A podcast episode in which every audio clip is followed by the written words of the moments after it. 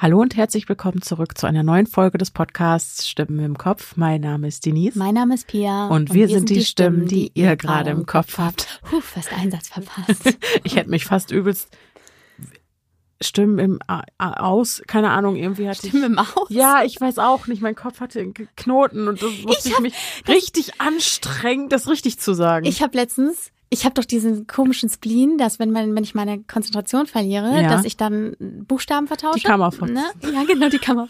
Äh, ja, okay. Statt Kammerzofen. Ja, genau. Ähm, oder die kurvige Schafe. Die statt kurvige die scharfe Schafe, Kurve. Ja, genau. Genau. Ähm, und letztens ist mir das passiert. Und dann mit unserem äh, Podcast-Namen. Und dann habe ich festgestellt, dass ich ein neues Synonym für Arschfrisst Hose habe, nämlich Kim im Stoff.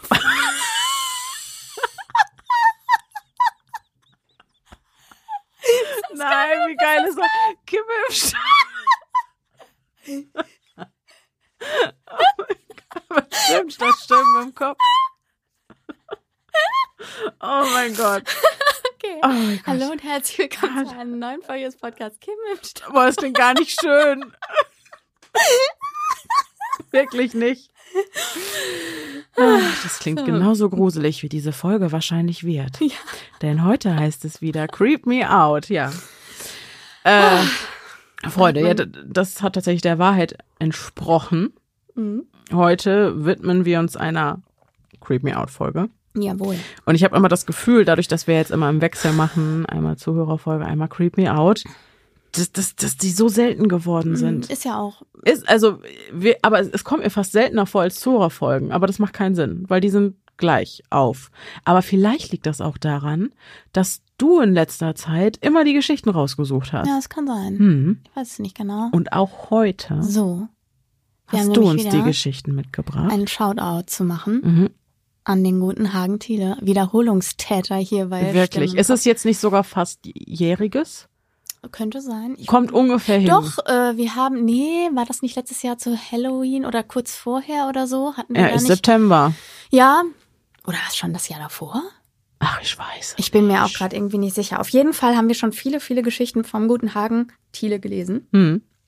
Und heute, so heute auch, so auch heute. Und ich habe mir ein Oberthema überlegt, nämlich im Grunde ähm, den Tod als nicht als abstraktes Gebilde, Mhm. sondern ähm, so die Sagengestalt, die Gestalt Der des Sensemann. Tod, der Sensenmann, genau Ja. so in der Richtung. Der ne? Grim Reaper. So ungefähr. Ähm, genau, denn Hagen hat vor kurzem, es ist so zwei Monate her, sein, den siebten Teil von seinen Geschichten aus dem Unteren Reich ähm, veröffentlicht, was ja eine Kurzgeschichtensammlung von Horror- und Mystery-Geschichten ist, aus denen wir ja auch schon des Öfteren hier mal was vorgelesen haben. Und wir haben heute die große Ehre, aus dem siebten Teil, der jetzt kürzlich als Printbuch erschienen ist, hier eine Geschichte zu erzählen. Und passend dazu haben wir noch eine Creepypasta mitgebracht. Die thematisch Irgendwie sich da ganz passt. gut einreiht. Genau. genau. Sehr cool.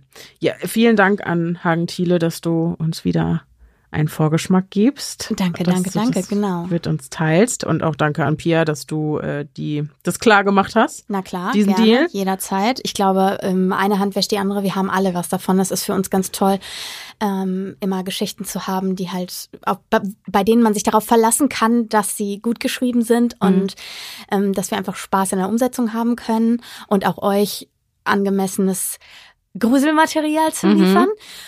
Und umgekehrt äh, findet ihr natürlich auch alle Infos zu Hagen und dazu, wo ihr die Bücher bekommen könnt, in unseren Show Notes. Und äh, genau da, wo diese herkommt, gibt's nämlich noch mehr. So, Pia fängt heute an nach einer kurzen Werbung. Werbung. Letzter Aufruf an alle Sparfüchse und eigentlich jeden, der kein Geld zu verschenken hat, denn diesen Monat, also im September, ist die Steuerfrist und somit eure letzte Chance, euch eure Steuerrückerstattung für das Jahr 2022 noch in diesem Jahr zurückzuholen. Und um dies zu tun, verwendet ihr am besten die App Steuerbot, denn die ermöglicht es euch, eure Steuererklärung ganz einfach und unkompliziert im Chat zu erledigen und wie genau das funktioniert, das habe ich euch bereits auf Instagram gezeigt.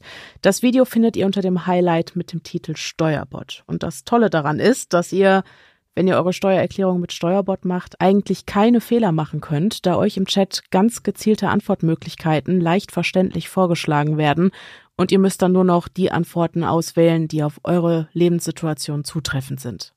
Alles, was ihr für das Einreichen eurer Steuererklärung mit Steuerbord braucht, ist euer Lohnsteuerbescheid. Den bekommt ihr von eurem Arbeitgeber und wenn ihr dann alle eure Angaben in der App gemacht habt, wird eure Steuererklärung über die offizielle Elster-Schnittstelle ganz automatisch ans Finanzamt übermittelt. Ganz genau so funktioniert's. Und dann heißt es nur noch abwarten und freuen, denn rund 12 Millionen Menschen haben bereits Steuerrückerstattungen bekommen, sagt das Statistische Bundesamt, und das im Schnitt in Höhe von 1095 Euro. Also, nutzt die Chance noch diesen September, ladet euch die App auf euer Handy und dann könnt ihr auch schon loslegen. Und wenn ihr beim Bezahlvorgang unseren Gutscheincode Stimmen komplett in Großbuchstaben angebt, dann kostet euch das Einreichen eurer Steuererklärung mit Steuerbot nur noch 29,99 anstatt der regulären 39,99. Und solltet ihr weniger als 50 Euro zurückerstattet bekommen, ist die Nutzung der App für euch vollkommen kostenlos. Ihr habt also nichts zu verlieren.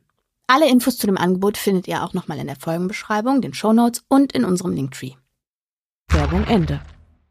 Gut, du fängst an. Genau. Mit dem Hagen-Thiele-Brett. Genau. So. Ich, bin sehr, ich bin sehr gespannt. Es trägt den Titel Nachkommen. Mhm. Dafür komme ich in die Hölle, falls ich nicht schon längst dort bin, denkt er und zögert nur kurz, bevor er das Friedhofsportal mit seiner Rechten langsam aufstößt. Ächzend kommt das mächtige Tor halb geöffnet zum Stehen. Der Hauptweg breitet sich direkt vor ihm aus Nebelfäden treiben vom kalten Herbstwind in alle Richtungen, werden auseinandergerissen und vereinen sich an anderer Stelle zu gespenstischen Gebilden, die keinerlei Konturen besitzen. Voller Selbsthass und Mitleid schaut er in seine linke Armbeuge. Dort liegt Magda, sein kleines Mädchen, kaum neun Monate alt. Das winzige Stück Leben schläft tief und fest. Kein Wunder, es ist mitten in der Nacht, zischt ein Gedanke durch seinen Kopf und lässt den Magen sofort rumoren. Die Schuldgefühle, überlegt er und brummt danach trotzig. Derweil hebt seine kleine Tochter die Lider und starrt ihn an. Sie kann die hellblauen Augen, die selbst jetzt in der tiefsten Finsternis hell funkeln, kaum von ihm abwenden. Aber er erträgt ihren Blick nicht mehr. Ruckartig reißt er den Kopf herum und stürmt durch das Portal. Seine Schritte sind lang und entschlossen, doch vom Kopfsteinpflaster halt kein Klackern wieder, oder vielmehr verschluckt der dichte Nebel diese Geräusche genauso wie jeden anderen Klang. Nur einen Klang bekommt er nicht aus dem Ohr, und dieser wird ihn womöglich bis an sein Lebensende quälen. Die Stimme des Fremden, der ihn erst vor wenigen Stunden zu all dem hier gezwungen hat. Tränen sammeln sich in seinen Augen und er bleibt stehen, als die Erinnerungen über ihn hereinbrechen.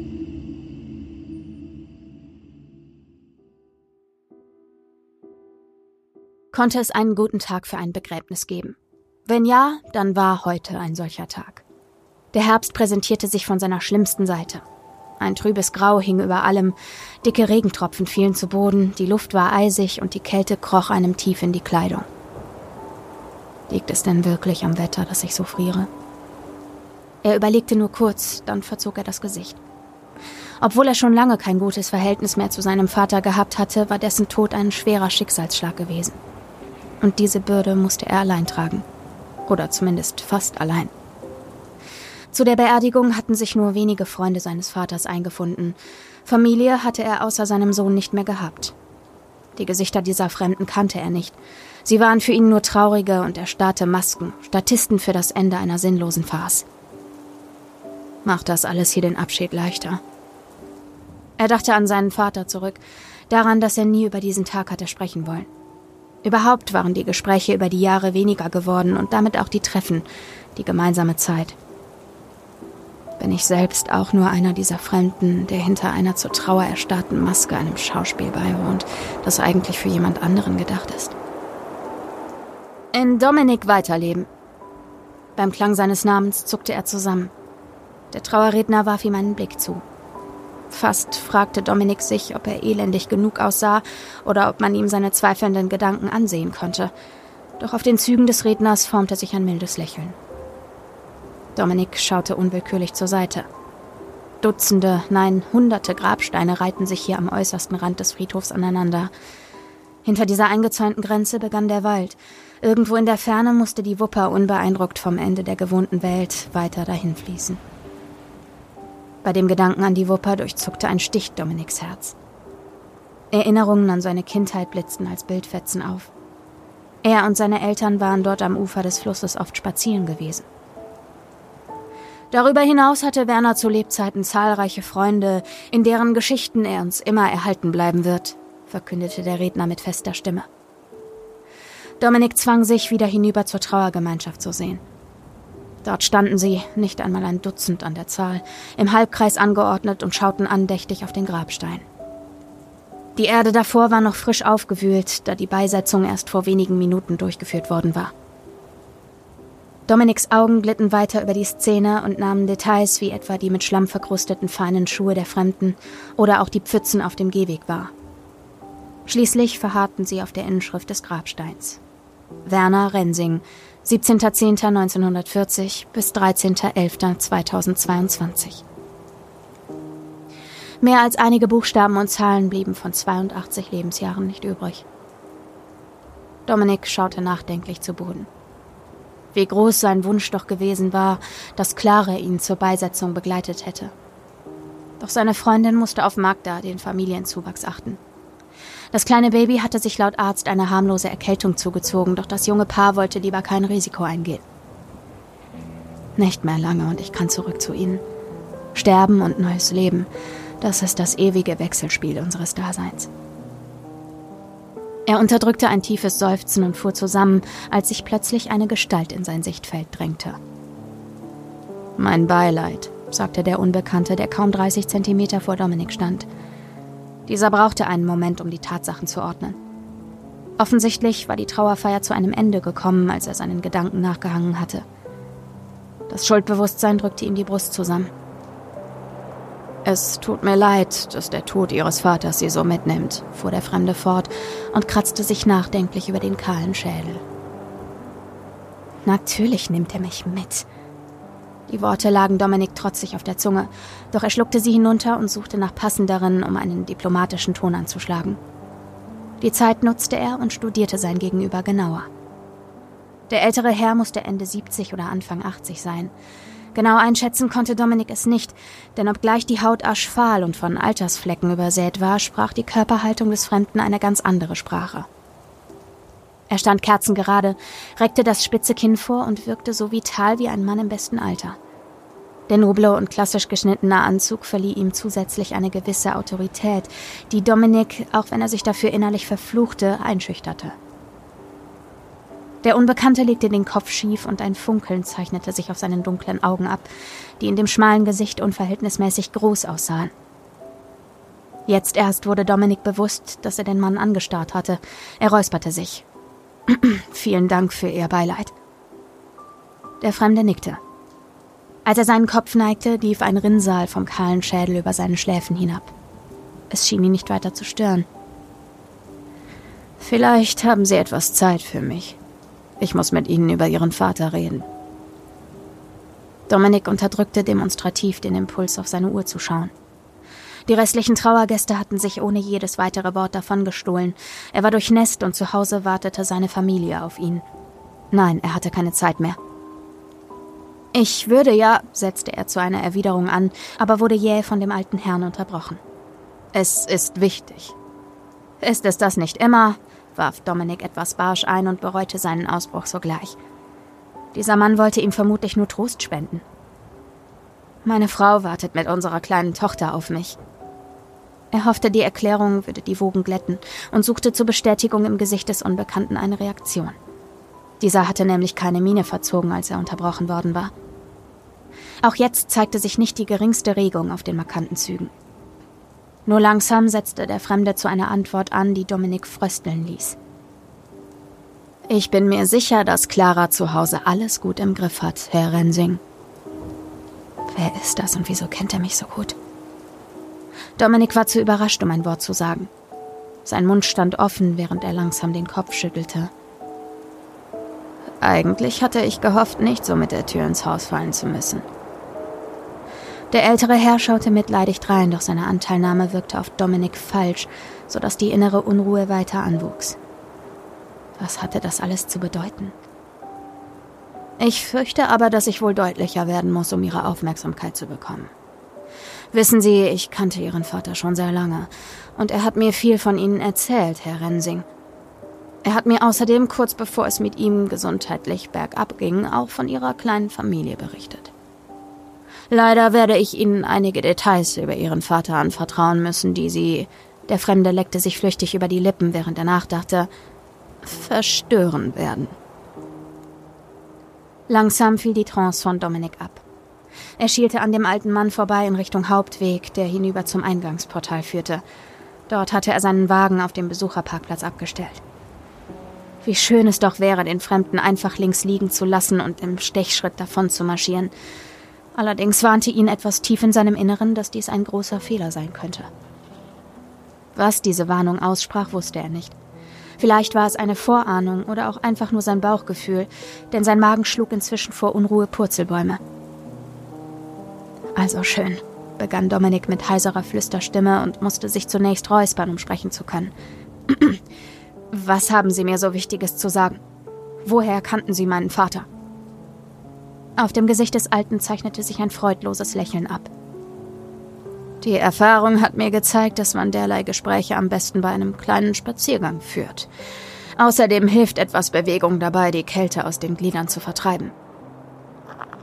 Wortlos drehte der Fremde sich um und schlenderte beinahe gedankenverloren auf einen der Nebenwege zu. Zwar hatte der Regen in der Zwischenzeit nachgelassen und es fielen nur noch vereinzelte dicke Tropfen, dafür war der Nebel jedoch dichter als zuvor. Der Alte zeichnete sich mit seinem dunklen Anzug gegen das fahle Grau wie einen Scherenschnitt ab. Als er bemerkte, dass Dominik ihm nicht folgte, blieb er stehen und winkte energisch. Kommen Sie schon, immerhin haben Sie doch nur wenig Zeit. Und deswegen sollte ich Ihnen gar nicht erst in den Nebel folgen. Aber dann werde ich nie erfahren, was er über meinen Vater und vor allem Clara und Magda weiß. Dominik holte Tiefluft. Ein modriger Geschmack legte sich auf seiner Zunge. Die Übelkeit schwoll weiter an. Dennoch fasste er sich ein Herz und stapfte missmutig hinter dem Alten her. Nachdem er ihn eingeholt hatte, schritten sie gleich auf die Reihen entlang. Außer ihnen war kurz vor der Dämmerung niemand mehr auf dem Friedhof. In der Ferne verschwamm die Waldgrenze zu einer grauen Mauer, hinter der die Dunkelheit lauerte. Jetzt sag doch etwas. Dominiks Nervosität hatte einen kritischen Punkt erreicht. Am liebsten hätte er den Kerl gepackt und geschüttelt oder wäre wie ein Hase davongeeilt. Beide Vorhaben kämpften um die Oberhand, bis der Fremde ihm einen kalten Blick zuwarf. Seine Augen waren weit aufgerissen. Wir sind da. Er deutete auf eine Parkbank, die unter einer alten Trauerweide stand. Diese hatte schon einen Großteil ihrer Blätter verloren und die kahlen Zweige krümmten sich wie die Finger einer gigantischen Hand, um nach der Bank zu greifen. Ich dachte, Sie wollten mit mir beim Gehen reden. Der Fremde zuckte gleichgültig mit den Schultern. Sie können auch stehen, wenn Ihnen das lieber ist. Aber ich werde mich hier niederlassen. Ungläubig sah Dominik dabei zu, wie der Alte sich auf die klitschnasse Bank setzte, zurücklehnte und trotz der eher dürftigen Umstände ein wohliges Seufzen von sich gab. Ich kenne diesen Baum schon, seit er ein kleiner Spross war. Sie müssen wissen, ich mag diesen Ort sehr kleiner Spross. Ich mag diesen Ort sehr. Dominik hatte die Worte deutlich vernommen, aber er musste sich irren. Das ergab alles immer weniger Sinn. Vor allem hatte es aber nichts mit seinem verstorbenen Vater oder ihm und seiner Familie zu tun. Sie sind Ihrem Vater gerade wahrhaftig wie aus dem Gesicht geschnitten. Der gleiche Blick, in dem sich Angst und Verwunderung und sogar ein kleiner Funken Zorn widerspiegeln. Sagen Sie mir endlich, was Sie von mir wollen. Dominik zitterte. Verschwenden Sie nicht länger meine Zeit. Ihre Zeit? Der Alte zog die Augenbrauen auf geradezu groteske Weise nach oben und stieß ein amüsiertes Kichern aus.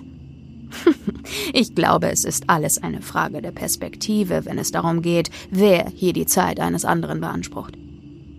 Hören Sie endlich auf, mich für dumm zu verkaufen, polterte Dominik los. Seine laute Stimme durchschnitt selbst den dichten Nebel und musste auf dem gesamten Friedhof zu hören gewesen sein. Aber, aber, sagte der Fremde und hob tadelnd den Zeigefinger. Herr Rensing, wir befinden uns hier auf einem Friedhof, einer Ruhestätte für die Verstorbenen. Reißen Sie sich zusammen. Die Stimme des Fremden, die ruhig, aber dadurch umso kälter und bedrohlicher geklungen hatte, brachte Dominik aus der Fassung. Seine Wut, die eben noch in ihm gelodert hatte, war erloschen.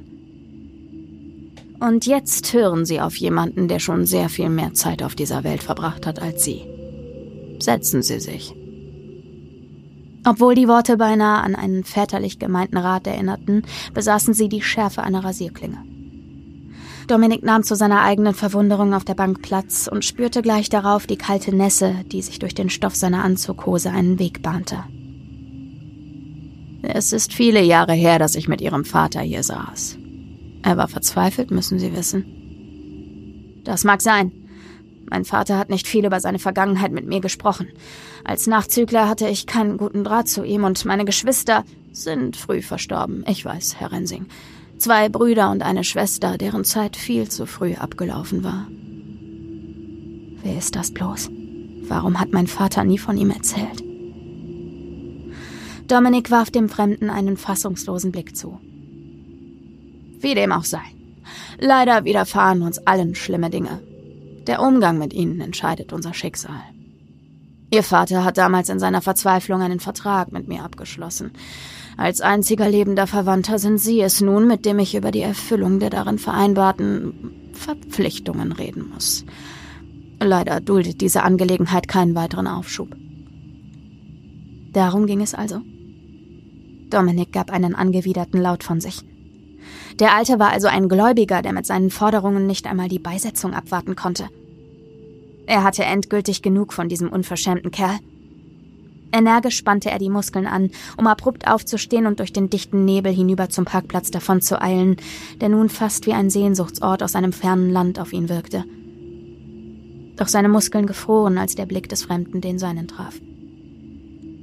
Er verharrte in der Bewegung und starrte widerwillig zurück in diese pechschwarzen Augen, die so finster waren, dass sich ihre zu Schlitzen verengten Silhouetten selbst im fahlen Zwielicht deutlich abzeichneten.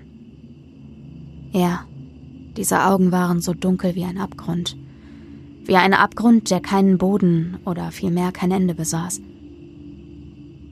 Während sich seine Härchen am Rücken und Armen steil aufrichteten, erkannte er, dass er wahrlich in die Unendlichkeit stierte, und die Unendlichkeit schaute kalt und gierig zurück. Auf das Gesicht des Fremden legte sich ein gespieltes Lächeln. Ich nehme an, Sie haben genug Verstand, um die Unsinnigkeit Ihres Vorhabens endlich einzusehen.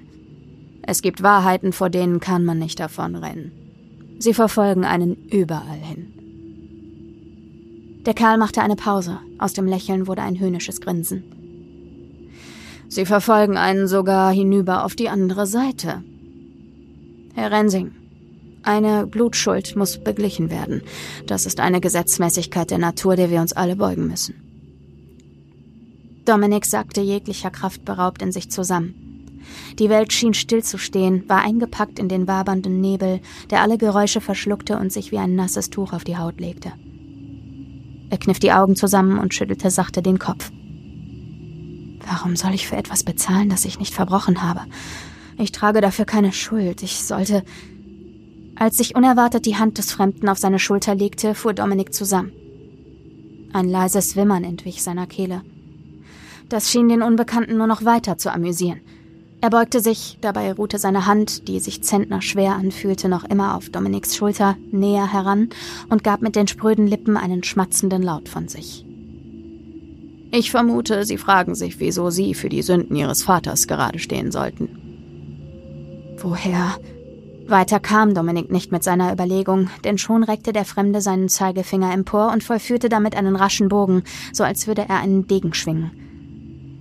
Wusste ich es doch. Aber die Frage ist ja auch naheliegend, nicht wahr? Sie alle hadern wegen dieser einen kleinen Frage. Sie, Sie, Sie alle? stammelte Dominik und versuchte unbemerkt ein Stück auf Seite zu rutschen, um aus dem Griff des Unbekannten zu entrinnen. Inzwischen bohrten sich dessen Finger unangenehm in sein Schulterblatt. Allerdings war der Versuch vergebens. Je mehr Dominik auswich, desto heftiger packte sein Gegenüber zu. Ein bedrohlicher Ausdruck manifestierte sich auf dessen Zügen, als wollte er sagen, Versuch es nur. Winde dich raus wie eine Schlange. Aber dann werde ich dir die Schulter zerschmettern. Dass die drahtige Gestalt dazu in der Lage war, zweifelte er nicht mehr an. Seine Schulter fühlte sich inzwischen so an, als stünde sie lichterloh in Flammen. Dominik blieb regungslos sitzen. Der Griff lockerte sich. Begleitet von einem neuerlichen Lächeln fuhr der Unbekannte mit seinen Ausführungen fort. Ach, wer diese Frage noch gestellt hat, ist jetzt nicht von Belang, Herr Rensing, denn es geht um Ihre, beziehungsweise die Schuld Ihres Vaters. Ich bin überrascht, dass Sie sich zwar fragen, warum er mir etwas geschuldet hat oder wieso ich auf jede Pietät verzichte und Sie hier am Grabe abfange, um einzufordern, was mir zusteht. Der Unbekannte starrte Dominik mitten in die Augen, fixierte ihn mit den Iriden, als wollte er ihm auf der Stelle den Tod wünschen. Doch so schnell sich diese heftige Gefühlsregung abgezeichnet hatte, verflog sie auch schon wieder und wich der Fassade aus einem falschen Dauerlächeln. Mit einem leichten Singsang in seiner sonoren Stimme fuhr der Alte schließlich fort. Fragen Sie sich doch lieber, was Ihr Vater mir geschuldet hat. Geld? Oder sogar sein Haus? Oder etwas anderes? Dominik lief es eiskalt den Rücken hinab, als er realisierte, dass die Situation doch einen schrecklichen Sinn ergeben könnte. Sein Vater musste dem Fremden etwas sehr Wichtiges geschuldet haben. Vielleicht etwas, das auch Dominik und seine kleine Familie betraf. Deswegen weiß der Kerl auch so gut über uns Bescheid. Deswegen hat er mir hier direkt auf dem Friedhof aufgelauert. Ich sehe, Sie scheinen zu begreifen, dass es hier um weit mehr als Geld oder anderen irdischen Tand geht. Irdischen Tand? Die Worte ließen seinen Magen einmal mehr rebellieren, bis die Säure aufstieg und er ein Brennen im Hals spürte. Er schnappte nach Luft, doch hatte das Gefühl, nur in einen feuchten Lappen zu beißen. Die Nässe hatte seine Kleidung inzwischen vollkommen durchdrungen. Er zitterte. Die Ungläubigkeit in ihrem Gesicht kenne ich nur zu gut. So viele Menschen haben mir schon fassungslos in die Augen geblickt. Herr Rensing, es geht um Zeit, als ich ihren Vater hier traf, verlängerte sich seine jämmerliche Lebensspanne. Wovon reden Sie? Ja, er war krank, doch er hat den Krebs besiegt. Er hat seine Therapie gut vertragen und gekämpft. Er hat geweint und gejammert wie ein kleines Kind. Die Stimme des Fremden zerschnitt die Luft. Dominik zuckte zusammen und starrte vollkommen perplex in die dunklen Abgründe, die ihn ihrerseits voller Hohn musterten. Und er hat es nicht das erste Mal getan. Oft hat er sich mit meiner Hilfe mehr Zeit erkauft. Der Alte wandte seinen Blick ab und schlug die Beine übereinander. Er schien zufrieden zu sein. Der Brustkorb hob und senkte sich langsam und gleichmäßig. Genießt er diesen Moment etwa? Dominik verzog das Gesicht. Er konnte weder glauben, was gerade geschah, noch akzeptieren, was der Unbekannte ihm offenbart hatte. Das musste alles nur ein schlechter Scherz sein. Der Kerl hatte seinen Vater sicherlich gut gekannt und musste nun aufgrund eines alten Grolls beschlossen haben, seinem Sohn diesen geschmacklosen Streich zu spielen. Verdrängung. Nicht wahrhaben wollen, was sie gehört haben. Ist es nicht das, über was sie gerade nachdenken? Der Fremde hatte den Kopf weiter stur nach vorne gerichtet, schaute in den dichten Nebel, als würde er darin etwas Verborgenes erkennen. Es ist immer dasselbe mit euch. Es sind sehr viele Behauptungen, die auf mich einprasseln, erwiderte Dominik. Seine Stimme klang brüchig und er wunderte sich, wieso er dieser ganzen Geschichte überhaupt Glauben schenkte. Außerdem fällt es mir schwer, das alles zu akzeptieren. Ich meine, wie konnten Sie ihm helfen, wenn es den Ärzten nicht möglich war? Die trockenen Lippen des Fremden zogen sich suffisant nach oben. Sagen wir es so. Ich verstehe mich auf ein ganz bestimmtes Geschäft. Ein Geschäft so alt wie die Zeit selbst. Und letztlich geht es genau darum. Dominik schüttelte widerwillig den Kopf. Nein, das ging zu weit. Was dieser Kerl da andeutete, entbehrte jeder Vernunft. Er musste mit seiner ersten Vermutung richtig gelegen haben. Es war ein geschmackloser Scherz. Ich hoffe, Sie halten das alles nicht für einen üblen Spaß. Der Kerl stieß ein bellendes Lachen aus. so oft, wie ich diese Gespräche schon geführt habe, müsste man meinen, die Reaktionen sollten unterschiedlich ausfallen. Doch weit gefehlt. Immer ist der Ablauf gleich, als hätte das Schicksal ein Drehbuch geschrieben, als wäret ihr nur Marionetten an unsichtbaren Fäden, deren Handeln vollkommen fremdbestimmt ist. Der Alte drehte sich ruckartig um. Dominik erschrak und ihm entfuhr ein hohes Wimmern. Ich weiß, wann diese Fäden durchtrennt werden, und ich weiß, wie man sie wieder zusammenknüpft. Leider Denn niemand kann den Tod betrügen, erfordert diese Maßnahme jedoch einen Preis, damit alles in Balance bleibt. Zusammenfassend könnte man sagen, ich handle mit Zeit, mit Lebenszeit, um präzise zu sein. Obwohl Dominik sich elendiger denn je fühlte, sprang er auf. Es reicht. Ich höre mir diesen Wahnsinn nicht länger an. Mit weichen Knien wandte er sich ab, eilte auf die Nebelwand zu, die den Weg zum Parkplatz verborgen hielt. Ein Schatten huschte an ihm vorbei, schnell und undeutlich. Vor ihm, als hätte sich ein Riss in der Welt aufgetan, tauchte plötzlich der Alte auf. Dominik blieb abrupt stehen, doch es war schon zu spät. Die Hand mit den dürren Fingern schnellte vor, packte mit erstaunlicher Kraft seinen Hals. Er wollte schreien, nach Hilfe rufen und vor allem Luft holen, denn der Griff war erbarmungslos. Von den knöchernen Fingern, wo waren das vom Alter gezeichnete Fleisch und die kräftigen Sehnen geblieben, ging eine brennende, das Leben verzehrende Kälte aus. In Todesangst riss Dominik die Hände empor, um sich aus dem Würgegriff des Unbekannten zu befreien. Vor seinen Augen erschienen auf ihnen Falten und Flecken, als wäre er selbst zu einem Greis geworden. Das ist genug, sprach der Fremde emotionslos und ließ von Dominik ab, der erschöpft auf seine Knie sank. Bunte Punkte tanzten vor seinen Augen und laut rauschte das Blut in seinen Ohren. Nur langsam normalisierte sich sein Puls und der Schwächeanfall ging vorüber.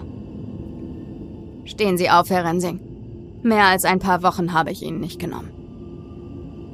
Und es hat sich angefühlt wie ein Leben, dachte Dominik und kam bedrohlich schwankend auf die Beine. Keine zwei Schritte vor ihm stand der Unbekannte und fixierte ihn mit seinen dunklen Augen. Mein Vater hat Ihnen also meine Lebenszeit versprochen, damit Sie seine eigene verlängern? Tränen sammelten sich in Dominiks Augen. Ist es das, was Sie mir sagen wollen? Er gab einen kehligen Laut von sich und reckte die Fäuste in die Höhe. Warum nehmen Sie sich dann nicht, was Ihnen zusteht? Weil Sie in dieser Angelegenheit wohl nicht als liquide einzustufen sind. Der Alte legte den Kopf schief. Erneut lächelte er und wirkte dabei noch bedrohlicher als zuvor. Wie ein Monster, das seinen Hunger kaum noch zügeln kann. Dominik wich instinktiv einen Schritt zurück, doch die Distanz zwischen ihm und dem Unbekannten hatte sich nicht vergrößert. Sie schien sich ganz im Gegenteil sogar noch mehr verringert zu haben. Kalter, fauliger Atem schlug Dominik entgegen, als der Fremde weitersprach. Mit dem Leben ihrer Geschwister hat er sich beinahe zwei Jahrhunderte erkauft. Und doch war es ihm nicht genug, als der Tumor drohte, seinem Leben ein Ende zu setzen. Menschen sind letztlich alle gleich. Je mehr sie von etwas haben, desto mehr wächst ihre Gier danach. Mit der Zeit ist es nicht anders. Als ich ihren Vater hier traf, wie alt war er da? Dominik war wegen der Frage irritiert. Er muss Anfang 40 gewesen sein, 42 glaube ich. Sehr richtig und doch falsch. Er war weitaus älter, aber ja, sein körperliches Alter entsprach etwa 42, entfuhr es dem Unbekannten. Damit schuldet Ihr Vater mir bis zum heutigen Tag weitere 40 Jahre. Doch leider, Herr Rensing, haben Sie nicht mehr so viel zu bieten. Das können Sie unmöglich wissen. Dominik, der Ende 40 war, schnürte sich die Kehle zu.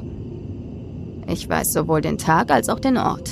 Ich weiß es sogar auf die Minute genau. Der Fremde nickte. Dennoch können Sie mir die Zeit geben, die Ihre Sippe mir schuldet. Nein! Dominik ballte die Hände so fest zu Fäusten, dass es schmerzte. Das kann nicht Ihr Ernst sein! Ich bekomme Ihre kleine Magda ohnehin, Herr Rensing. Ich bekomme Sie, Ihre Frau und am Ende auch Sie selbst. Es ist wie alles im Leben der Menschen nur eine Frage der Zeit. Eines nicht fernen Tages wird Ihnen all das genommen. Sehen Sie mein Angebot als Chance. Ein Leben so jung, dass es noch nicht von den Freuden des Daseins gekostet und noch nicht dessen Enttäuschungen erlitten hat, im Tausch gegen ihr eigenes und das Leben ihrer Frau. Magda ist derzeit nicht mehr als ein flüchtiger Besucher in dieser Welt. Geben Sie mir das Kind und erfreuen Sie sich an den Möglichkeiten, die sich durch die verbleibende Zeit für Sie und Ihre Frau ergeben. Fangen Sie neu an, nutzen Sie jeden Tag und lassen Sie all das hier zumindest für eine Weile hinter sich. Wie lautet Ihre Antwort? Nein, ich werde sie Ihnen nicht geben. Auf dem Gesicht des Unbekannten zeichnet sich für einen Wimpernschlag Verwunderung ab. Dann schaut er amüsiert drein. Herr Rensing, machen Sie sich doch nichts vor. Sie sind sicher nicht eigens mit Ihrer Tochter mitten in der Nacht zu mir zurückgekommen, um mein Angebot auszuschlagen. Dominik schluckt, da er sich ertappt fühlt. Wieder sieht er sich aus dem Ehebett schlüpfen, um Magda aus der Krippe zu heben, die direkt davor steht. Das Mädchen schläft vermutlich erschöpft von seiner Krankheit tief und fest. Es folgt noch ein flüchtiger Blick hinüber zu Clara, die ihrerseits ahnungslos in einen tiefen Schlaf gefallen ist. Was habe ich getan? Unwillkürlich huschen Dominiks Augen umher. Die Sicht reicht jetzt in der Finsternis und umgeben von dem dicken Nebel kaum drei Schritte weit. Lediglich die Umrisse vereinzelter Grabsteine zeichnen sich schemenhaft ab. Er weicht ein Stück zurück, drückt Magda, die nun leise weint, fester an seiner Brust. Sie fühlt sich so schrecklich leicht an. Wie konnte ich nur ernsthaft daran denken, sie herzugeben? Sie kann doch noch weniger für all diese Sünden als ich. Der Fremde bemerkt, dass Dominik zurückweicht und schließt langsam zu ihm auf. Die dunklen Abgründe in seinem Gesicht fixieren ihn. Wie ein Raubtier, das auf den richtigen Moment wartet, um zuzuschnappen. Ich habe es mir anders überlegt. Ich schäme mich so. Ein elendiges Schluchzen entweicht seiner Kehle. Doch ich weiß ja nicht einmal, was in mich gefahren ist, dass es überhaupt so weit kommen konnte. Bitte lassen Sie uns einfach gehen. Der Alte legt nachdenklich den Kopf schief und seufzt schließlich theatralisch. Nun gut, es ist Ihre Entscheidung. Ich habe meine Warnung ausgesprochen. Sie werden sehen, was Sie davon haben. Dominik steht ungläubig da, als der Fremde wie in Zeitlupe Schritt um Schritt rückwärts geht, bis er schließlich eins mit dem Nebel wird. Als hätte er sich in Luft aufgelöst. Dominik verflucht seine Gedanken, aber fühlt sich, als hätte man eine schwere Last von seinen Schultern genommen. Lass uns heimgehen, süße Prinzessin, flüstert er Magda zu und gibt dem kleinen Mädchen, das immer noch weint, einen Kuss auf die Stirn. Danach macht er kehrt und bahnt sich seinen Weg durch den Nebel. Obwohl Dominik es kaum erwarten kann, den Friedhof hinter sich zu lassen, setzt er seine Schritte mit Bedacht. Wir wollen in der Finsternis doch nichts riskieren. Vorsichtig legt er Meter um Meter mit Magda auf dem Arm zurück und kommt sich dabei wie in einem eigenen Kosmos vor. Einem Kosmos der Dunkelheit und Stille, in dem Entfernungen keine Rolle mehr spielen. Wir müssten doch längst am Ausgang angekommen sein. Panik macht sich in ihm breit. Hat er sich verlaufen? Das war trotz der miserablen Sichtverhältnisse nahezu ausgeschlossen, denn er war ja nur geradeaus zur Trauerweide gegangen, um dort. Magdas hoher Schrei reißt ihn aus seinen Gedanken. Psst, meine Kleine. Gleich sind wir am Auto und dann geht es heim. Er streicht seinem Mädchen über das winzige Gesicht und zuckt vor Schreck zusammen. Die Haut ist eiskalt. Wir müssen uns beeilen. Wie der Wind rennt Dominik nun durch den Nebel, immer weiter und weiter, obwohl er nicht die Hand vor Augen sieht. Plötzlich ragt vor ihm eine gewaltige Silhouette gen Himmel. Er bleibt wie vom Blitz getroffen stehen. Was ist das? Er kneift die Augen zusammen. Langsam kann er die Umrisse besser erkennen. Diese formen eine gewaltige Hand. Ich bin wieder an der Trauerweide. Magda stößt einen erneuten Klagelaut aus. Meine Prinzessin, wir werden nach Hause finden, sagt Dominik mit brüchiger Stimme. Ich verspreche es dir. Er schluckt den dicken Kloß in seinem Hals hinunter und geht in die erstbeste Richtung. Tiefer hinein in den Nebel.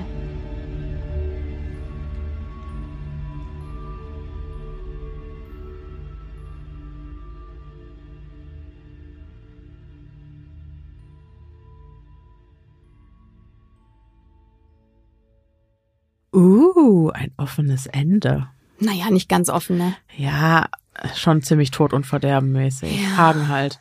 Ja, genau. genau. Aber ich, äh, bei mir sind die Herbstvibes an. Auf jeden Fall. Oh mein Gott, ich hatte es so extrem. Ich habe mir die ganze Zeit, oh, ich habe mich hier so im Zimmer umgeguckt, während du gelesen hast, und es war so unfassbar herbstlich und atmos atmosphärisch irgendwie. Und ich dachte, ich habe hier so eine Lichterkette am Fenster. Die hätte mal an sein müssen. Ja, und ich dachte mir, boah, endlich ist es wieder Zeit, ja. diese Lichterkette einzuschalten. Und dann, ups, August. nee, September, für mich ist jetzt sowieso okay. Herbst. Also diese Sommersache ja. ist gegessen. Okay, okay. Ich, ich finde, man mhm. spürt es auch draußen, nur das ja. gerade hat für mich, ähm, als ich eh mit dem Hund draußen war, habe ich noch gedacht, boah, okay, langsam liegt wieder diese Kühle. Ja, das Dieses stimmt. Crispe. Ja, das stimmt. In der Luft. Und genau das ist das, was mir Lebensenergie gibt. Ja, ich weiß. Wo ich wieder agiler werde. Und äh, hab, ich habe eben noch gedacht, als ich mit Hazel draußen war, heute läutest du den Herbst ein und jetzt diese Geschichte, das hat's perfekt abgerundet. Und ich fand's so gemütlich. Auch wir haben hier Kerzchen an Und äh, ich habe auch ein kurzes Video gemacht und alles. Und äh, ja, das war einfach sehr, sehr schön, sehr atmosphärisch geschrieben. Ich finde, also atmosphärisch im Allgemeinen, ja, auf jeden Fall, schreibt Hagen immer. Aber ich finde, er schreibt auch unheimlich nah am Leben, in dem Sinne, dass er die der, den Habitus der Charaktere so lebhaft beschreibt und die dadurch so sehr menschlich wirken, Ja, auf weißt jeden du? Fall. Auf Ähm, jeden Fall. Und auch so Schwächen, menschliche Schwächen, die er ausspielt. Ne? Mhm.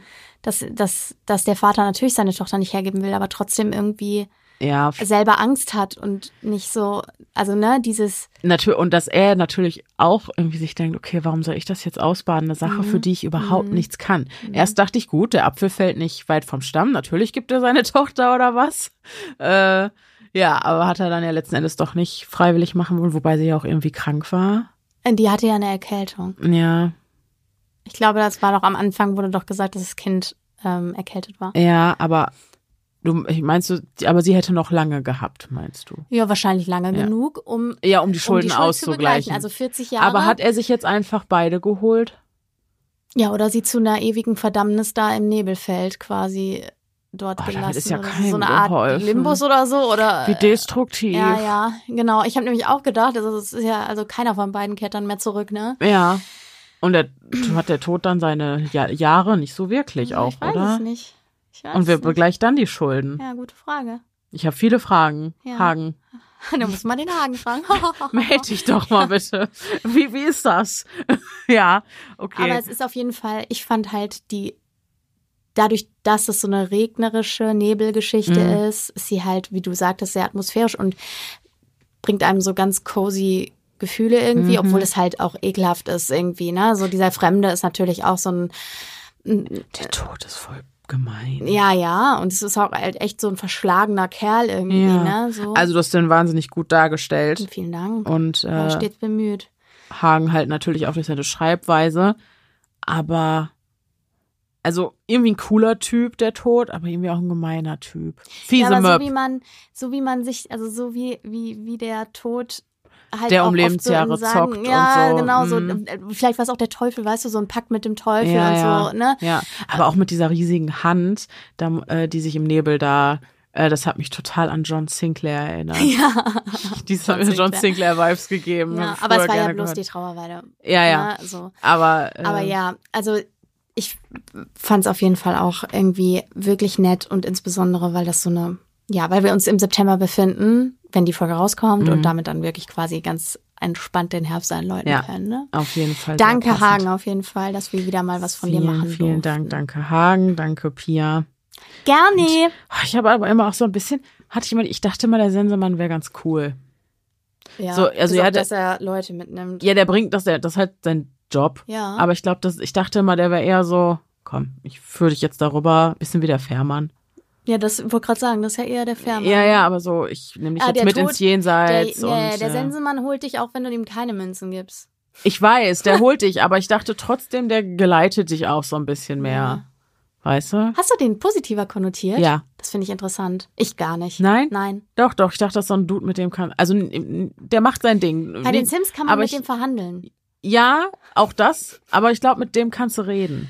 So Okay. dachte ich immer. Ja, okay. Weißt ja, du? Der hat es jetzt nicht mit sich reden lassen. Nee. Der ältere Herr nee, mit dem nee. schicken Aber Anzug. der mit dem schwarzen Mantel mit Kapuze. Ich glaube, Ja. der ist okay. okay. Ja, okay. Okay. Also der zieht auch durch Okay. so, aber der, ähm, da habe ich so, also ich dachte immer, der, vielleicht bin ich da aber auch irgendwie, keine Ahnung, von Family Guy oder so verdorben, wo das so kokettiert Ja, wird. so ein- ich weiß es so ein nicht. popkulturelles Motiv. Ja, so. keine Ahnung. Ich weiß es nicht.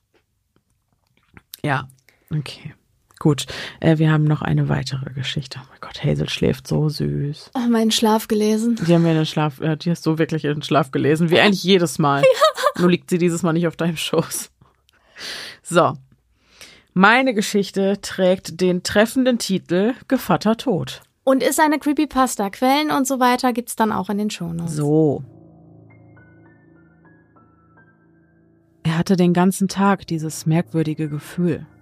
Bereits beim Aufstehen, noch bevor er seine weißen, mit Krampfadern überzogenen Füße in die Pantoffeln steckte, war ihm, als ob er beobachtet würde. Dieses Empfinden zog sich über den ganzen Tag hinweg, Bis zu dem Moment, in dem ihm klar wurde, was der Grund dafür war und er seinen letzten Atemzug tat. Günther zählte nie zu den Menschen, die paranoid waren. Wenn man ihm erzählt hätte, dass er eines Tages an Verfolgungswahn leiden würde, hätte er einem den Vogel gezeigt und etwas gesagt wie Du spinnst wohl oder du hast sie doch wohl nicht mehr alle. Auch andere psychische Erkrankungen waren für ihn ein Fremdwort. Selbst als seine Frau, mit der er 56 Jahre verheiratet war, vor zwölf Jahren starb, kämpfte er nicht lange mit Trauer. Er wusste, dass sie zusammen ein glückliches Leben hatten, und das gab ihm die Kraft weiterzumachen. Trotz dieser mentalen Stärke war er nun mit seinen 88 Jahren das erste Mal seit seiner Kindheit verunsichert. Es war dieses Gefühl, beobachtet zu werden, was in ihm diese Verunsicherung hervorbrachte und ihn keinen klaren Gedanken fassen ließ. Selbst sein morgendlicher Ablauf, der seit dem Tod seiner Frau zur Routine geworden war, geriet ins Stocken, als er im Badezimmerspiegel durch die offene Tür zum Schlafzimmer eine mysteriöse Gestalt stehen sah. Ein Blick über die Schulter entpuppte diese Gestalt jedoch als Kleiderständer. Diese Erkenntnis und das kalte Wasser in seinem Gesicht ließen ihn wieder klare Gedanken fassen. Er schüttelte kurz seinen Kopf und fuhr mit seiner Morgenroutine fort. Als ehemaliger Strafvollzugsbeamter musste er in seinem Beruf eine starke Persönlichkeit haben. Er war den ganzen Tag von Häftlingen und schweren Verbrechern umgeben, die nichts unversucht ließen, ihn zu manipulieren. Er mauserte sich schnell zu einem harten Typen, der sich nicht so einfach rumschubsen ließ. Diese Eigenschaft hatte er nach seiner Pensionierung beibehalten. Daher war es nicht verwunderlich, dass sich Günther schnell wieder aufraffte und das starke Empfinden vergaß.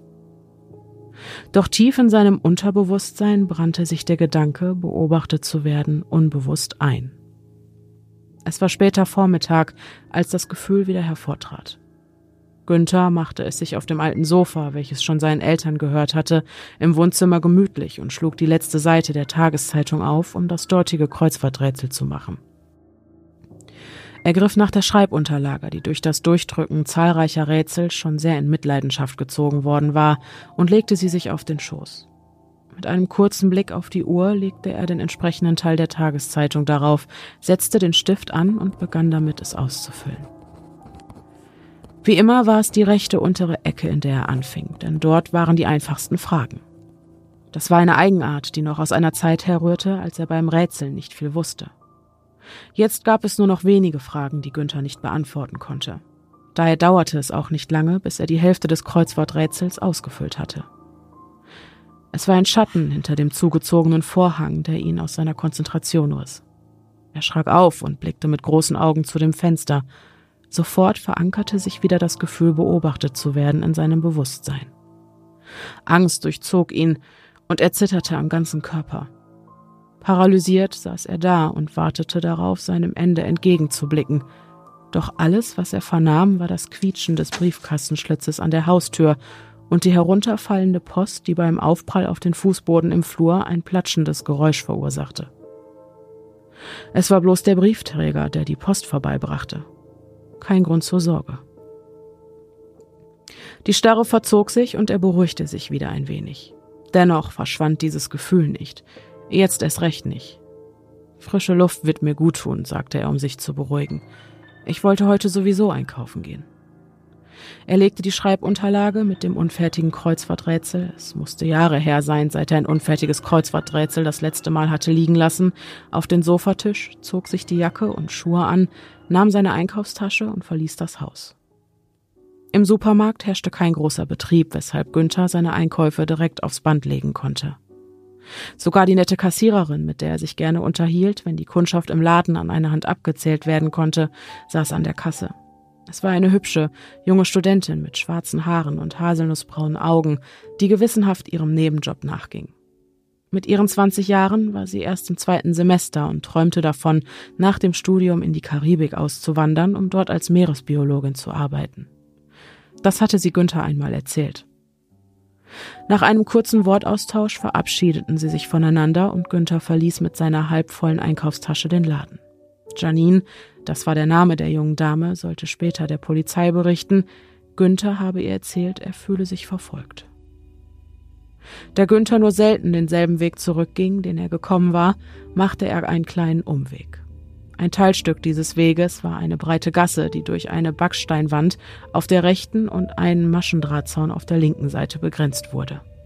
Den Boden bildeten Sand, Kies und von Dreck bedeckte Betonplatten. Es kam nur selten vor, dass ihm auf dieser Etappe jemand begegnete, doch diesmal war es ein solcher Moment. Am knapp 50 Meter entfernten Ende der Gasse sah er eine in dunkle Kleidung gehüllte Person. Es sah aus, als hätte die Gestalt eine Kapuze über ihren Kopf gezogen. Zusätzlich hielt sie etwas in der linken Hand, das aussah wie eine Sense. Die Person rührte sich nicht, sondern stand einfach nur da. Günther bekam ein beängstigendes Gefühl, das die fast vergessene Paranoia wieder verstärkte, und er hatte auf einmal den Eindruck, die Person vor sich zu haben, die der Grund für seinen Verfolgungswahn war. Nein, es war kein Eindruck, er wusste, dass es so war. Unsicher verlangsamte er seine Schritte, ging aber dennoch auf die Gestalt zu. Erst als er stolperte, wobei er den Eindruck hatte, jemand stelle ihm ein Bein und der Länge nach auf den Boden fiel, war es ihm nicht mehr möglich, weiterzugehen. Die Lebensmittel verteilten sich auf dem Boden, Milchflaschen zerschellten und die Orangen und Äpfel kullerten vom Ort des Unglücks weg, als ob sie vor dem folgenden Geschehen weglaufen wollten. Günthers Brille verbog sich beim Aufprall und fügte ihm eine Platzwunde an der rechten Schläfe zu. Die Gläser zersprangen wie die Milchflaschen, und zurück blieben bloß noch rasiermesserscharfe Spitzen an den Rändern des Gestells. Er hatte Glück, dass er keinen Splitter in die Augen bekam. Während er versuchte, sich aufzurichten, sah er just das dunkle Gewand direkt vor sich. Er schaute nach oben und blickte in die Kapuze. Verschwommen konnte er nur erahnen, dass an der Stelle, an der eigentlich ein Gesicht sein müsste, nichts als Schwärze zu sehen war. Die Person streckte ihre knochige Hand aus und berührte mit dem Zeigefinger Günthers Brust. Er erkannte noch, dass die ganze Hand bloß aus Knochen bestand. Haut, Muskeln und Sehnen fehlten gänzlich, ehe er zusammenbrach und leblos auf dem Boden liegen blieb. Später am Tag entdeckte ein Passant die Leiche des 88-Jährigen und rief die Polizei. Als Todesursache wurde Herzversagen diagnostiziert. Keiner sollte jemals erfahren, dass es tatsächlich der Sensemann war, der ihn geholt hatte.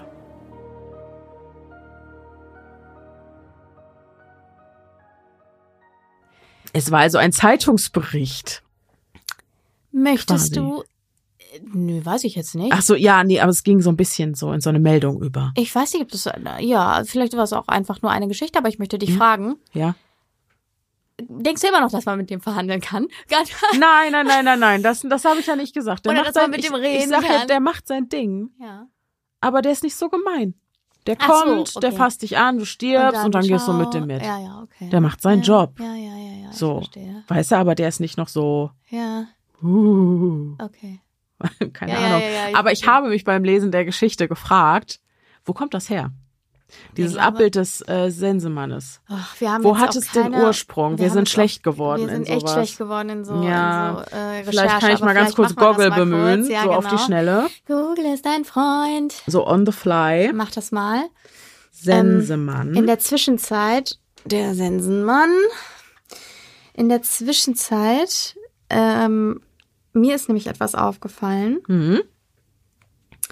Und zwar, er hat die Brust berührt von Ja. Günther. Ja, die Berührung des Todes ist tödlich. Genau. Ach ja, das habe ich geändert. Haha, siehst du? Ja, die Berührung des Todes ist, ist äh, er hat nämlich die Stirn berührt in der Original Creepypasta. Also ich habe das abgewandelt, weil Ah. eigentlich ist es nicht so logisch, dass wenn er die Stirn anfasst, dass er dann keinen Schlaganfall hatte. Also, weißt du? Ah. So, ich, ich habe gerade noch mal geguckt, ich hatte das geändert. Das ja. habe ich gerade gesehen. Ja, stimmt, hat er die Stirn berührt hat er Genau, ein und Herz- er hat äh, die Brust berührt ja. und äh, deswegen Herzversagen. hat er Ja, Herzversagen okay, gehabt. okay, ja, okay. Genau. Also ich, Leute, ich lese jetzt einfach ganz platt äh, einen Wikipedia-Artikel. Geil. Also Top-Notch-Recherche dieses Mal. Der Sensemann, auch Gevatter Tod oder Schnitter, ist eine aus dem Mittelalter stammende personifizierte anthropomorphe Allegorie, A- Allegorie des Allergolie. Allegorie. Oh Gott. Okay. Allegorie des Todes. Der Tod wird oft als gerippenhafte Gestalt, Skelett dargestellt, die mit einer Sense die Menschen dahin mäht. Und woher das kommt? So, warte. Ursprung Vorläufer, oder? oder so? Also finde ich das unter Vorläufer bestimmt, oder? Was gibt's denn noch zur Auswahl? Äh, bildende und darstellende Kunst, Rezeption, Theater, weitere Bedeutung, siehe auch Weblings Einzelnachweise. Nee, dann machen wir Vor Vorläufer. Vorläufer, ne? In der griechisch-römischen Mythologie brachte unter den Parzen besonders Atropos bzw. Morta, die älteste der drei Schicksalsgöttinnen, den Menschen den Tod, indem sie ihnen den Lebensfaden durchschnitt. Ah, allerdings meist Schwester mit einer Schicksal. Schere, Mhm. nicht mit einer Sichel. Die Sichel war hingegen ein Attribut des ursprünglich agrarischen Gottes Kronos Saturnus. Mhm. Nach seiner Vermengung mit Kronos wurde er auch zum Gott der Zeit und damit der Vergänglichkeit. Mhm. Die explizite Verbindung zwischen Tod und Schnitter, einem Sensenart, äh, einem sensentragenden Landarbeiter, wurde hingegen in der Bibel hergestellt, so im Gerichtswort des Propheten Jeremia über Juda. Der Tod ist durch unsere Fenster gestiegen, eingedrungen in unsere Paläste. Er rafft das Kind von der Straße weg, von den Plätzen die jungen Männer. Die Leichen der Leute liegen wie Dünger auf dem Feld, wie Gaben hinter dem Schnitter. Keiner ist da, der sie sammelt. Okay. Also, wir haben zumindest mal die Ursprünge. griechische Mythologie. Ich glaube, es ist tatsächlich so, dass Menschen ja für ganz viele Dinge Bilder haben mussten Mhm. und auch vielleicht einen Schuldigen Mhm. und so und dass das ja auch ganz eng verknüpft ist mit, wie gesagt, hier so äh, so so Sagengestalten wie, ich sag mal äh, Bruder Zeit oder sowas, weißt du, so ein Mhm. äh, Bruder Schicksal oder sowas, Mhm. ne, so ein so ein Ding. Ja, Äh, weil die Lebensfäden durchgeschnitten werden und jeder Lebensfaden ist unterschiedlich lang und das ist keiner hat einen Einfluss darauf. So man Mhm. muss musste sich die Sachen vielleicht irgendwann wie, wie erklären und so ist der im Grunde einfach nur eine Sagengestalt wie Mhm. viele andere Ja, auch. Ne? Ich habe hier gerade noch was gefunden. Äh, in der antiken Kunst war die Sichel bereits als Werkzeug des Todes bekannt. Ja. So, ich glaube, das war Ja. so, ne, ein Skelett sowieso, Ja, sowieso ein Symbol des Todes. Schwarzes Gewand, weil Logisch. Tod und Verderben und halt, wie gesagt, ne, wie du sagtest, Lebensfäden abschneiden. Äh, die Darstellung vom Sensemann mit diesem Schneideinstrument geht in der westlichen Kultur allerdings vor allem auf ein verheerendes Ereignis zurück. Die Pestepidemien im 14. Ah. Jahrhundert waren es, die Maler und andere Künstler in einem nie dagewesenen Ausmaß zu einer genaueren Beschäftigung mit dem Tod veranlasst haben. Das unerklärliche Sterben von 25 Millionen Menschen musste kollektiv verarbeitet werden, indem der abstrakte Begriff des Todes in eine anschauliche Form übertragen wurde.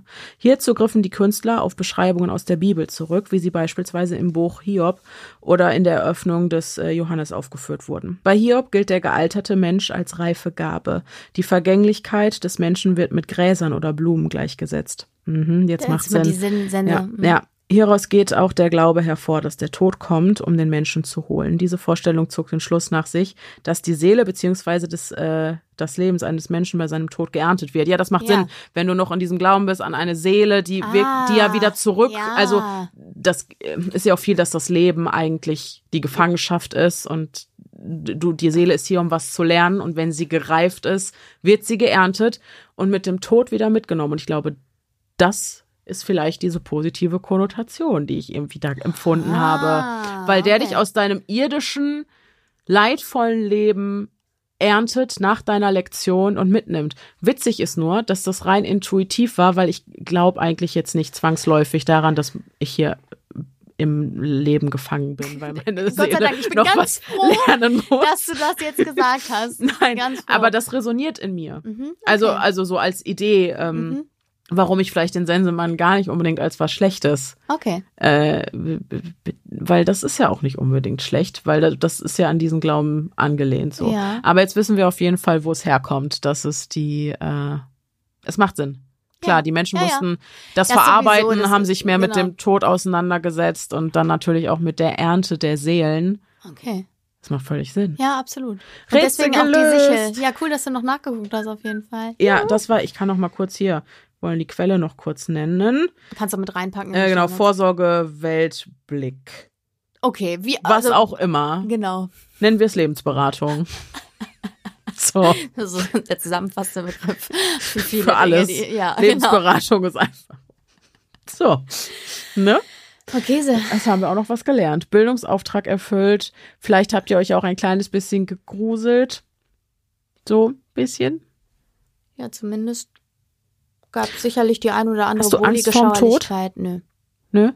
Okay. Nee, also ich kenne ja, ich kenne eine, Men eine Menge Leute, die so richtig Angst haben. Also ich kenne explizit einen Menschen, wenn ich die anspreche, also wenn ich die frage, sowas, dann kriegt die sofort Schnappatmung und kann Ja? gar nicht drüber nachdenken. Ja, ja, total, total. Wie ist Mhm. das mit dir? Ähm, ich finde die Idee, dass wir endlich sind, nicht so cool, Ja, weil genau. ich eben Spaß am Leben Ja, habe genau. und ähm, du weißt, ich bin ja auch mit dem Alter nicht so fein, Ja. weil ich einfach, der Sand rinnt mir durch die Finger, habe ich das Gefühl, es geht Ja. mir zu schnell. Ja. Ich hätte gerne ein bisschen mehr Leben. Ich sage nicht ewiges Leben, Mhm. aber gerne ein bisschen mehr, dass es ein bisschen langsamer geht. Ähm, vom Tod selbst habe ich absolut keine Angst. Vor der Art, wie ich sterbe, ein bisschen. Mhm. Äh, ich hoffe einfach, dass es kurz und schmerzlos ist. Mhm. So. Und nicht so ein Dahinsiechen Mhm. über Jahre oder Verstehe so. ich. Mein Gott, Ähm, was für eine Folge. Entschuldigung, ja, aber wenn wir über Tod Ja, du sprechen, hast ja auch recht. Ja, ja. äh, kann man mal fragen. Und auch da wieder, das, ähm, ich glaube tatsächlich, ich finde es tröstlich, die Vorstellung, dass der Sensemann kommt und dich in den Tod geleitet, dass du da nicht alleine reingehst. Dass du da jemand, du hast direkt einen Ansprechpartner, Ja, du hast direkt geschultes Personal. Aber kann denn das geschulte Personal nicht anders aussehen? Also ich finde diese. Es ich entspricht ja meiner halt diese, Ästhetik. Ich finde Ja, der, Ro- ich deiner, find ja. der Reaper rockt. Aber Also das ist einfach ein halt cooler so, Dude. Ich denke halt irgendwie, ja, dann weiß ich nicht, dann bitte für mich ein junges Mädel mit bunten Haaren oder so. Weißt du, also ich Ach hätte so. gerne irgendwas Netteres. Ich, Ja, verstehe Dann, dann so- kriegst du auch was Netteres. ja, genau. Also da können wir uns vielleicht Dann kriegst du was einigen. Netteres. Aber ich glaube, ich krieg den Reaper, weil ich habe ja auch früher ganz viel Children of Bottom gehört und die hatten ja auch das Habe Album ich auch. Follow the Ja, Reaper. weiß. also ich möchte den nicht. Reaper. Okay, So. du ihn. Aber sag es nicht zu laut und vor allem nicht zu früh. Nein, jetzt möchte ich ihn noch nicht. Nein. Take your time. Ja, genau. So, Ja, okay. okay. Spannend. Spannend. Kurz, das ist noch mal ganz kurz ein bisschen Tag geworden. Aber jetzt gehen wir. Spaß, Spaß, Spaß, Spaß, Spaß. Gute Laune. Oh Leute, Nein. sorry. Nein, ich habe wirklich Ja. gute Laune. Ich auch, total. Also Alles mich, gut. ich hoffe, mit dieser Frage habe ich jetzt niemanden getriggert. Ich finde, dass, ja, wir müssen sowieso, wir müssen Ja, wir sagen vorher, wir haben ja vorher gesagt, dass genau, es, dass genau. ums Thema Tod Ganz geht. wichtig. So, ja. Genau. Okay, Gut. gut, Ihr ihr. Süßmäuse, wir lassen euch äh, allein. Oh, es ist so herbstlich, ich lieb's. Okay. Und äh, ich komme nicht klar. Ich bin, ich bin gerade von Glück erfüllt. Geil. So, Freut mich. Folge über Tod. Und ich äh, beende mit, oh, Oh, ich bin von wow. Glück erfüllt. Das ist gar nicht so gemeint. Okay. Ah, Wir hoffen, dass euch diese Folge. Ah, nee, stopp. Wir sind live. Wir, wir haben uns vorgenommen, dass wir das jetzt durchziehen bis zur Live-Show in jeder einzelnen wir. Folge. Ja, dringend. Ähm, am 29.10. in der Mitsubishi Electric Hall in Düsseldorf bei der Late Crime Show zusammen mit Mord am Mittwoch, Verbrechen von nebenan, Bayern 3 True Crime. Verpasst es nicht. Kauft euch Wir würden Karten. uns sehr freuen, euch persönlich zu treffen. Sehr freuen. Und vielleicht können wir danach noch kurz schnacken und so und ich, mal alle wir wissen drücken. noch gar nicht, wie so die Gegebenheiten dort sind, aber Nee. wir würden uns sehr freuen, wenn sich irgendwie einrichten ließe. ja, einfach noch ich meine, irgendwo müssen wir ja danach so, hin. Das wäre total schön, ja. Ich Ne, also- würde auch gerne. Also hoffentlich Ja. sind wir dann irgendwie frei und können vielleicht noch was trinken gehen mit ein paar Menschen. Das wäre irgendwie nett. Boah, es ja. wären richtig viele Menschen. Vielleicht sollten wir vorher ja, wir zwölf sind ja nicht Tische. alle wegen uns da. Nein, aber ich meine auch, vielleicht kommen auch Alle äh, anderen Freunde und so von uns, Ach die dann so. auch noch ja, mitkommen. aber die würden. haben uns ja sonst auch. Ja, voll. die müssen da draußen warten. Ja, genau. ja, ja. ja. Also ich glaube, Naja. die lassen sich bestimmt aufs Abstellgleis äh, schieben, Ach, auf wenn, jeden wenn Fall. das nicht möglich Na, ist. ja, wenn das nicht möglich Ja, ist, auf genau. jeden Fall. Naja, gut. Okay. Schauen wir, wie es dann mit den Gegebenheiten passt. Genau. So. Äh, genau. Dann hoffen wir, dass wir uns beim nächsten Mal wieder hören. Bis dahin, bleibt, Bleibt sicher. sicher. Es ist gefährlich da draußen.